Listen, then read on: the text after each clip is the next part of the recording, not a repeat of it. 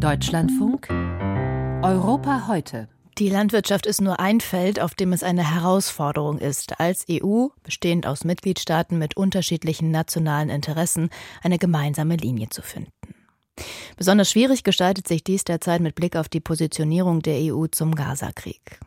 Während manche Länder das Selbstverteidigungsrecht Israels betonen, weisen andere auf die Verantwortung Israels für die katastrophale Lage der Menschen im Gazastreifen hin. Vor dem Treffen der EU-Außenminister in Brüssel am Montag blickt Paul Vorreiter auf das Ringen innerhalb der EU zurück. Es sind deutliche Worte der Solidarität, die EU-Kommissionspräsidentin von der Leyen bei ihrem Besuch in Israel wenige Tage nach dem Angriff der Hamas an den israelischen Premier Netanyahu richtet. Dies ist der abscheulichste Angriff auf Juden seit dem Holocaust. Wir dachten, so etwas könnte nie wieder passieren, doch es ist passiert. Angesichts dieser unaussprechlichen Tragödie gibt es nur eine mögliche Antwort. Europa steht an der Seite Israels und Israel hat das Recht, sich zu verteidigen. Mehrere EU-Länder werden den Auftritt von der Leyen schon bald als zu einseitig kritisieren. Gleichzeitig kommt in Brüssel die bisherige EU-Nahostpolitik auf den Prüfstand. Die Europäische Union ist nach eigenen Angaben der größte Geldgeber für die palästinensische Autonomiebehörde in Ramallah. Geprüft wird, ob Entwicklungshilfegelder über Umwege auch dem Terror aus dem Gazastreifen zugeflossen sein könnten. Die Kommission versichert jedoch, dass humanitäre Hilfe weiterhin fließen wird. Luftbrücken mit Medikamenten und Lebensmitteln für die Menschen im Gazastreifen werden eingerichtet. Gleichzeitig laufen die diplomatischen Bemühungen hoch, die arabischen Staaten mit einzubinden. Die EU verstand es bisher als höchstes Ziel ihrer Nahostpolitik zwischen den verfeindeten Parteien zu vermitteln. Doch im neuen Gazakrieg müssen vor allem die einzelnen EU-Staaten ihre bilateralen Kontakte nutzen. Denn die EU als Ganzes bleibt seit dem 7. Oktober weitgehend kakophon. Innerhalb der Spitzen von EU-Kommission und Rat reißen Gräben auf.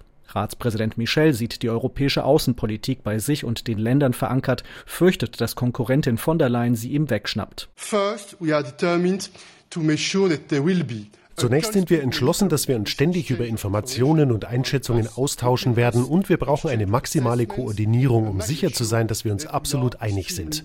Uh, Schwört Michel die Länder auf den Zusammenhalt ein. Doch absolut einig werden sich die 27 EU-Staaten nie sein. Zwar verurteilen sie im Oktober einhellig den Terror der Hamas, einige Regierungen betonen aber auch die Verantwortung Israels für die Lage der Menschen im Gazastreifen.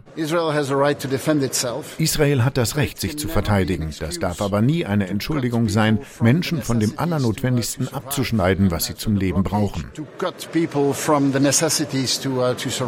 Sagt der belgische Premier de Croo mit Blick auf Lebensmittelblockaden. Ähnlich sehen das auch andere Länder, die ebenso traditionell den Palästinensern näher stehen. Luxemburg, Schweden oder Spanien, aber auch Irland, das in Erinnerung an eigene Unterdrückungserfahrungen die Palästinenserbewegung als eine Art Freiheitsbewegung betrachtet.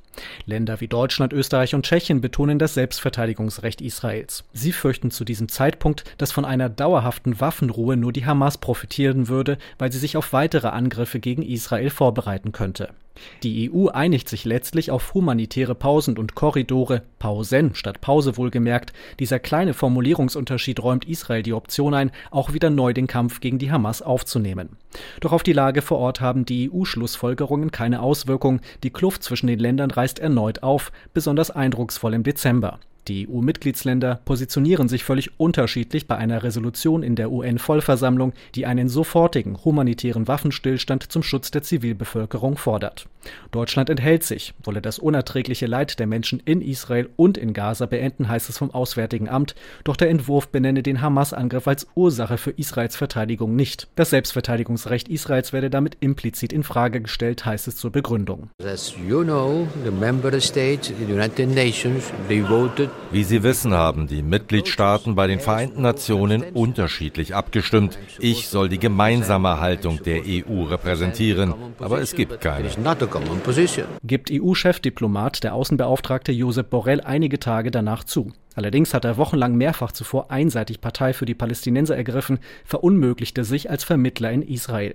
Deutschland hingegen kann weiterhin seine Kontakte zu arabischen Ländern und Israel nutzen.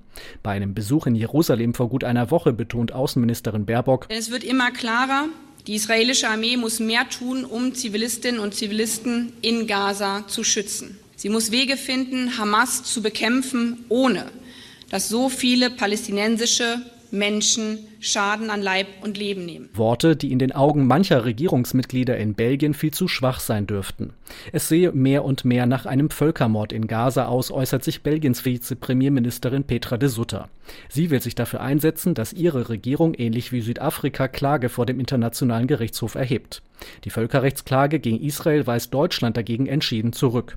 Belgiens Entwicklungsministerin Caroline Genet wirft in den Medien die Frage auf, ob Deutschland zum zweiten Mal auf der falschen Seite der Geschichte stünde und zusehen wolle, ob es im Gazastreifen zu einer ethnischen Säuberung komme. Wegen dieser Aussage pfeift sie Belgiens Premier de Croo daraufhin zurück.